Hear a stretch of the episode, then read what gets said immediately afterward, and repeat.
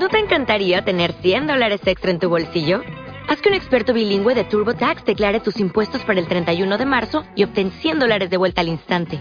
Porque no importa cuáles hayan sido tus logros del año pasado, TurboTax hace que cuenten. Obtén 100 dólares de vuelta y tus impuestos con 100% de precisión.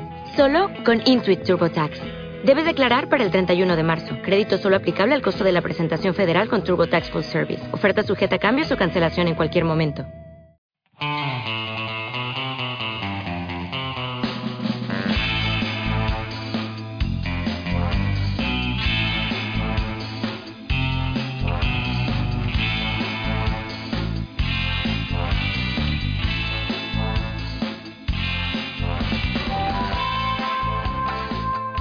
Seguimos por aquí en Se llama Soccer, eh, pero vamos a hablar eh, ahora, vamos a cambiar de sección, dejamos de lado la actualidad de la MLS para hablar ahora de uno de los grandes núcleos que componen la liga en cuanto a jugadores se refiere, una liga estadounidense que cuenta con tres equipos de Canadá y que habla tres idiomas, el inglés, el francés y el español, un idioma este último con mucha presencia por toda la comunidad latina que hay en Estados Unidos, pero también por la cantidad de hispanoparlantes que hay jugando allí y de entre todos ellos hay una nacionalidad mayoritaria que es la argentina, la tercera más habitual de todas, mm, solo por detrás de la estadounidense y la canadiense. Y para analizar esta cuestión contamos hoy con Facundo Trota, periodista argentino en varios medios locales de la Patagonia e integrante del podcast Jugador Franquicia, por lo tanto, conocedor a fondo también de la Major League Soccer. Hola Facundo, ¿qué tal? Un placer tenerte por aquí. ¿Qué tal, Dejarme? ¿Cómo estás? Un gran abrazo, ¿cómo estás, Agustín? Eh, muy contento de sumarme a esta a esta propuesta, a esta edición de su podcast y bueno, a disposición para lo que necesiten y para analizar un poquito este fenómeno del jugador argentino que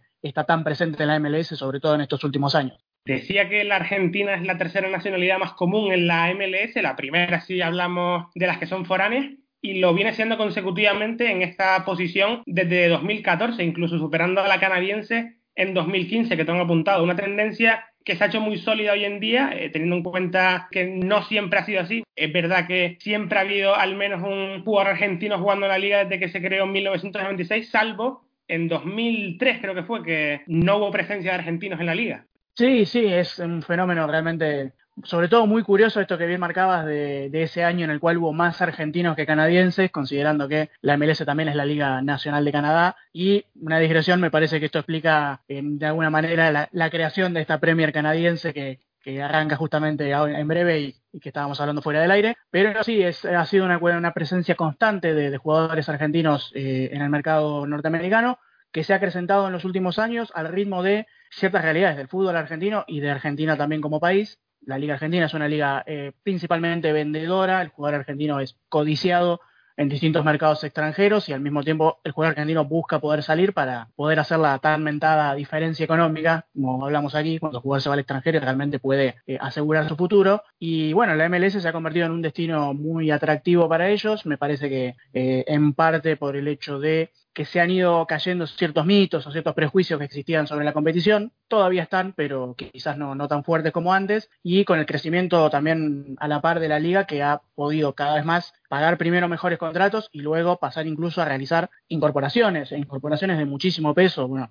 conocemos los casos puntuales y ya los vamos a analizar, pero es una realidad que hace un par de años no existía y que abre justamente las puertas a, tantos jugadores argentinos a, continuar su carrera allí en Estados Unidos. Luego además está muy bien que haya mucho volumen de argentinos allí, pero eh, si no dan el rendimiento adecuado no sirve de nada, pero este caso no es el de Argentina, ¿no? Porque generalmente la mayoría de ellos siempre son muy importantes en su franquicia. De hecho, tenemos ahora a Diego Valeri Blanco en Portland, a, a Costa y Leo Jara en DC, eh, Morales en New York City, incluso se están pagando cifras millonarias por algunos como Ezequiel Barco y el Piti Martínez y todo esto demuestra la confianza que tiene la MLS en un mercado como el argentino, eh, que es el punto de abastecimiento más importante de la liga eh, en el extranjero, porque de hecho de la Superliga también se fichan a muchos jugadores de otras nacionalidades como Almirón, por ejemplo. Sí, el fútbol argentino históricamente en Sudamérica ha sido eh, plataforma de lanzamiento para, para jugadores eh, sudamericanos de los alrededores de Argentina. Con el devenir de los años, esa tendencia un poco se ha ido perdiendo. Antes, para un jugador chileno, para un uruguayo incluso, quizás era obligatorio una escala en Argentina antes de llegar a Europa. Hoy eh, los clubes europeos, mexicanos, estadounidenses también tienen grandes equipos de scouting que le permitan a los jugadores obviar ese paso y quizás emigrar directo a, una liga una liga top, pero sí, sí, el fútbol argentino es suele concentrar talento sudamericano para luego venderlo más el propio talento nacional. Eh, bien, entre los nombres que marcabas, eh, lo agrego, por ejemplo, al Titi Rodríguez en DC United, un chico muy destacado acá en Estudiantes de La Plata, muy joven también, que, que, se fue allá para la capital. Y me parece que la novedad más interesante en estos últimos años es el perfil de jugador que se empezó a ir a la MLS, antes tenías o bien veteranos gastando sus últimos cartuchos o chicos que buscaban, quizás no habían tenido la mejor de, los, de las carreras en Argentina y buscaban un renacimiento allá en, la MLS. Pienso en el chico que está en Montreal Impact, en Víctor Cabrera, un juvenil de River que tuvo apenas un partido en primera, que decidió probar suerte allá en Canadá y ya está hace como cinco o seis temporadas muy, muy asentado. Eh, Tomás Martínez, otro, casualmente otro ex River, eh, me enganche, que la verdad acá en, el plantel millonario tuvo pocas, pocas chances y que termina siendo jugador franquicia en el Houston Dynamo. Y a esos chicos, eh, sumarle los jugadores top, digamos, los Piti Martínez, los Ezequiel Barco, jugadores que realmente eran jugadores top de la liga, codiciados desde muchos, muchos lugares y que sin embargo eligen la MLS para continuar su carrera. Hablabas justamente de, de, de, ese perfil de jugador, pero también algo que llama mucho la atención es que la gran mayoría un altísimo porcentaje son 10, son jugadores de enganche, justamente o la pieza creativa que a muchos equipos de la MLS les ha faltado durante años. ¿Crees que es una tendencia que se va a mantener o que poquito a poco se va a abrir y vamos a empezar a ver más carrileros, más defensas centrales? Eh, es un buen punto. No, me parece que lo vamos a seguir viendo esta fuga de, enganches, por ponerlo de alguna manera, principalmente porque parece ser uno de los puestos en los cuales a, Norteamérica más le cuesta producir jugadores, ¿no? Si uno ve estadounidenses en, el fútbol europeo, salen más volantes centrales, hay defensores, hay arqueros, hay delanteros, pero quizás volantes creativos es un, déficit que, ellos tienen, entonces lo suplementan eh, importando figuras de otras partes. Así que me parece que esos jugadores van a seguir llegando se da el caso curioso que hay más dieces argentinos en la MLS que creo que en la propia Superliga Argentina, lo cual es muy curioso. Y, creo que también, sí, paulatinamente, en la medida que los clubes tengan mayor recurso, mayor poder de fuego en, lo económico, también vamos a empezar a ver la llegada de jugadores en otros puestos. Y antes has citado el caso de Rodríguez en DC United. ¿Tú crees que es mejor para el futbolista argentino eh, marcharse a la MLS como estación previa hacia Europa, un camino que ha seguido, por ejemplo, Miguel Almirón? ¿O prefieres que se vayan a un equipo pequeño en Europa para luego desde ahí dar el salto al grande, como el caso, por ejemplo, se me ocurre de, Paulo Dybala? Eh, mira, no, yo preferencias así a nivel personal no tengo. Me parece que para legitimizar a la MLS como una vía para llegar a Europa, me parece que necesitamos un par de casos de éxito argentinos. Vos marcas muy bien al Mirón, pero no deja de ser un jugador que no es argentino. Entonces me parece que en el subconsciente del hincha, como que no cuenta. a mí me parece que si Barco de Atlanta o el propio Piti Martínez desde el United pegan un salto a Europa, me parece que ahí sí se va a terminar de, legitimar esta vía o la, liga como una escala intermedia para decir yo me puedo ir acá y después además puedo ir a Europa. Hoy me parece que todavía flota esa sensación en, el hincha, incluso en buena parte de la prensa argentina, que es un, callejón sin salida a la MLS, que uno no puede desde ahí pegar el salto a otro lado. Puede ir a la MLS y eventualmente puede volver a la Argentina. Me parece que falta ese, esa venta de, un barco, de un, de un pitio, de quien sea, a una liga medianamente top de Europa para de ahí en más decir, bueno, esta es una, una avenida válida. ¿Se mantienen en el radar este tipo de jugadores cuando se van a la MLS o desaparecen mediáticamente? Eh, no, por suerte en estos últimos años, eh, en parte por el perfil de los fichajes y por el volumen de jugadores argentinos, la MLS está muchísimo más presente a nivel mediático aquí en la Argentina que hace apenas cuatro o cinco años atrás, ni hablar hace diez, que es más o menos cuando le empecé a seguir yo. Eh, era impensado en ese momento ver un resumen de un partido en un, noticiero deportivo o en un noticiero de un canal generalista. Y la verdad es que hoy la liga está muy presente, se ven resúmenes, se ven, hay entrevistas a los jugadores, se transmite, y lo hablábamos también fuera del aire, eh, un número importante de partidos aquí. Así que el jugador no, desde el punto de vista mediático, para nada desaparece hoy por hoy yéndose al MLS.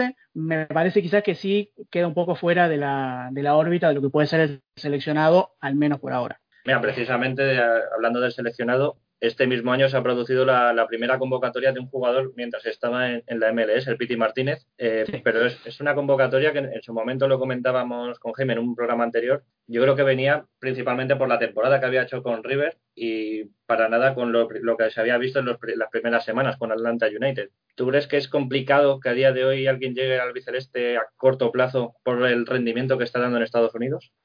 Sí, eh, mira, en primer lugar coincido, me parece que la convocatoria del Piti es un arrastre, venía de ser campeón de América, ni más ni menos, así que se puede explicar por ese lado. Me parece que a día de hoy todavía hay en ese sentido un, tabú eh, y no veo a ningún técnico argentino, bueno, hay que ver quién, quién termina ¿no? al mando de la selección, pero eh, hay como un tabú con respecto a la, MLS para convocar jugadores, eh, lo cual me parece una lástima.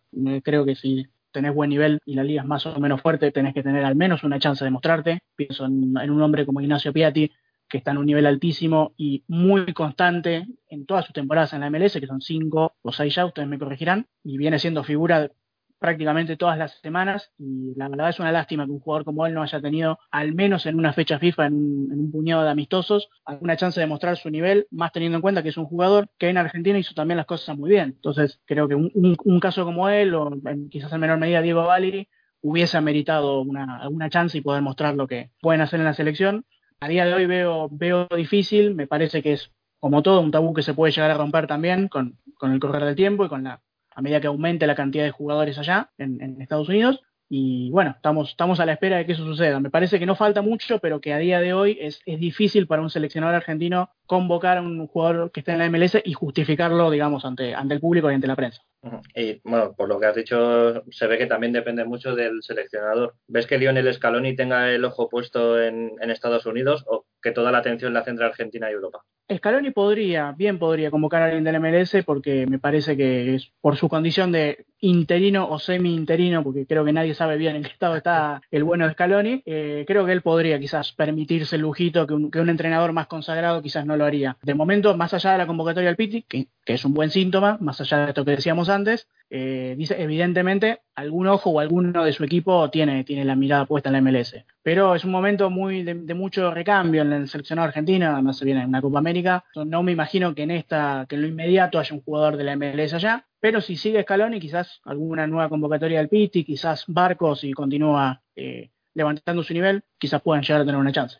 Yo estaba pensando ahora eh, que si Scaloni no siguiese como seleccionador de Argentina, para que algún jugador de allí que estuviese jugando en la MLS fuera convocado a la, al biceleste, se necesitaría un, un, seleccionador que conociera un poco más la liga para que los jugadores pudiesen ser convocados por la selección y que no hubiesen tanto miedo, ¿no? Sí, sí, sí, es, probable que así sea el caso y uh, de momento y por hoy, si uno piensa en los jugadores, en los técnicos, perdón, argentinos de, nivel. Tenemos un par con paso en un caso y presente en el otro en la Major League Soccer. Pienso en Marcelo Gallardo, considerado mejor técnico de Argentina y quizás de, Sudamérica, que tuvo un breve paso por, la MLS, y pienso en Barros Echeloto, que más allá de su salida eh, después de lo que fue la, derrota en la final de la Copa Libertadores, tiene un par de títulos locales con Boca, ha hecho un, buen mandato y hoy está justamente allí en la MLS eh, al mando del Galaxy quizás el día de mañana las puertas de la selección se le abren a ellos, podemos, podemos empezar a ver. Yo de ambos he escuchado, cuando se han tenido que referir públicamente al MLS, he escuchado buenos conceptos, así que se, puede llegar a esperar eso.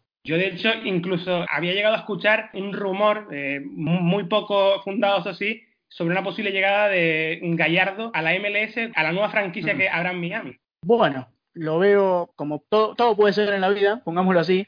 Me parece que Gallardo ha, dicho públicamente que quiere estar en River hasta el final del mandato del actual presidente, que es Rodolfo Donofrio, hasta el año que viene. Eh, serían ocho años de Gallardo al frente de River. Me parece que una vez terminado ese plazo no va a seguir en el club y lo veo poniendo rumbo a Europa. Pero quizás eh, el equipo de, Beckham y compañía hace una oferta atractiva y nos sorprende y, se lleva a muñeco para allá. Se llevaría un gran, gran técnico esta franquicia debutante si lo hiciera. Bueno, y también otro de los que ha pasado recientemente por la MLS es el Tata Martino, dejando además muy buen sabor de boca en Atlanta. ¿Crees que ha, habido un antes y un después, no solo para la, visión que se tiene desde Argentina, sino para la propia MLS con la, con la presencia del Tata?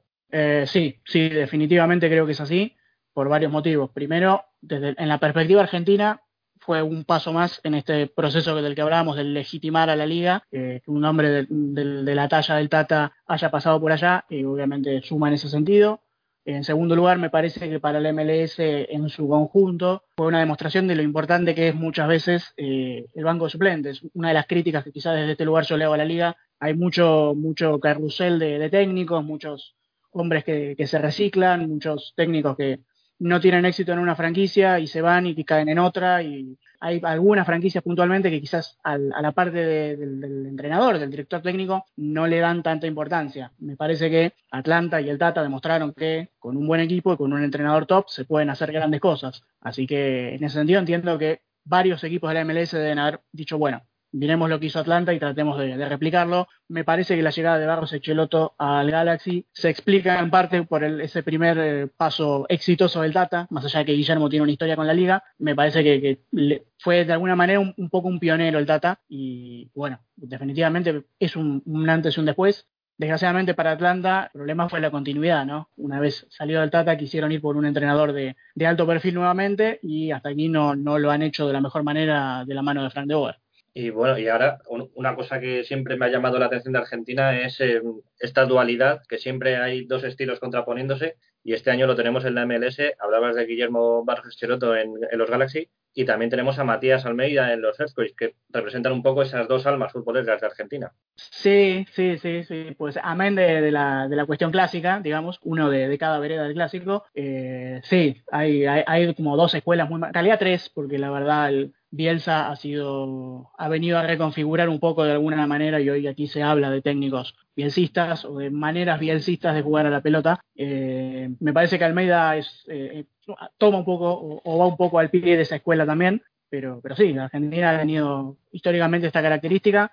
Es productora de entrenadores, la verdad vemos muchos de test en seleccionados sudamericanos, en equipos también, eh, alguno que otro en Europa y haciéndolo muy bien. Así que eh, también imagino, al igual que con los jugadores, y bien marcas la, llegada de Almeida, me parece que vamos a también a ver en estos próximos años eh, más entrenadores de, aquí de Sudamérica llegando a la MLS. De estas dos opciones, ¿cuál crees? Eh, bueno, estamos viendo que, que, Barros está cuajando muy bien en los Galaxy, sigue sacando resultados como, como lo hacía con Boca. ¿Crees que también Matías Almeida va a cuajar y va a conseguir sacar adelante ese difícil proyecto que es revivir a San José? Em, creo que tiene las, herramientas para hacerlo. La verdad, Matías en su corta carrera ha dado muestras de, hacer las cosas bien. Le tocó primero debutar en los bancos en el momento más complicado en la historia de River y lo sacó adelante. Ha tenido un buen paso por Banfield, que quizás es un equipo mediano, chico en Argentina, pero lo ha hecho muy bien allí. Y un paso donde se ha ganado el amor de, medio México en Chivas. Me parece que es un técnico que ha demostrado eh, capacidad para revertir situaciones. Creo que para que eso pase le van a tener que dejar armar el equipo. Este San José mm, se parece bastante al del año pasado y se nota. Creo que, en junio, si, el mercado y los recursos de San José lo permiten, vamos a ver un recambio fuerte ahí. Y si le dejan armar su equipo, confío en que, en que va a poder enderezar el barco. Ya para, ir terminando, eh, quisiera que nos recomendaras algún jugador argentino de los que no se habla tanto, porque hablamos mucho de las grandes figuras, del Piti Martínez, de Barco, eh, alguno de esos jugadores que están en, la liga que no tienen tanto reconocimiento y que merezca la pena seguir un poquito más de cerca? Bueno, eh, yo me voy a anotar con Franco Escobar, si bien quizás tiene cierta atención porque está en Atlanta, pero es un muy buen lateral, es un chico que la verdad era codiciado aquí por, por todos los equipos grandes, muy joven también, lateral muy ofensivo, muy pasador. Eh, Milton Valenzuela en el mismo perfil en Columbus Crew, ambos hombres de, de la cantera de Newell's Old Boys, uno de los equipos, uno de los principales productores y la principal escuela de futbolistas de, la Argentina, allá en Rosario. Me parece que con ellos dos hay que, hay que estar atento y me interesa saber qué va a pasar con Cristian Espinosa en San José. Espinosa es un chico todavía joven, tiene 24 años, tuvo un, inicio de carrera muy explosivo en, Huracán. La verdad parecía que, iba a estar a la altura de, del propio Pili Martínez o del Cacu Romero Gamarra, otros dos hombres de, del mismo club y que están en la liga. Eh, después su carrera tomó quizás un rumbo no, tan esperado, tuvo un último paso por Boca en el que la verdad no tuvo chances, no jugó prácticamente nada, así que me parece que es un chico que si encaja en la liga y vuelve a mostrar ese nivel del inicio de, su carrera, puede sorprender a más de uno. Ahí coincido contigo, es uno de los jugadores que marcábamos a principios de, temporada para, para seguir muy de cerca. Creo que de la mano de Matías Almeida lo, lo va a poder hacer. Y queremos agradecerte, Facundo Trota, que te hayas pasado por Se llama Soccer, porque nos has dado una muy buena visión de lo que hay desde el punto de vista de Argentina, que no lo cubrimos tanto como el de España. Bueno, no, yo les agradezco muchísimo a ustedes por, la invitación. Para mí siempre es un gusto. Eh, obviamente quedo a su disposición y es, soy un gran seguidor de la MLS, me gusta mucho esta liga, creo en lo que está haciendo. Así que cualquier chance de, poder charlar un ratito de ella es, es bienvenida. Así que gracias a ustedes. Muchísimas gracias, Facundo.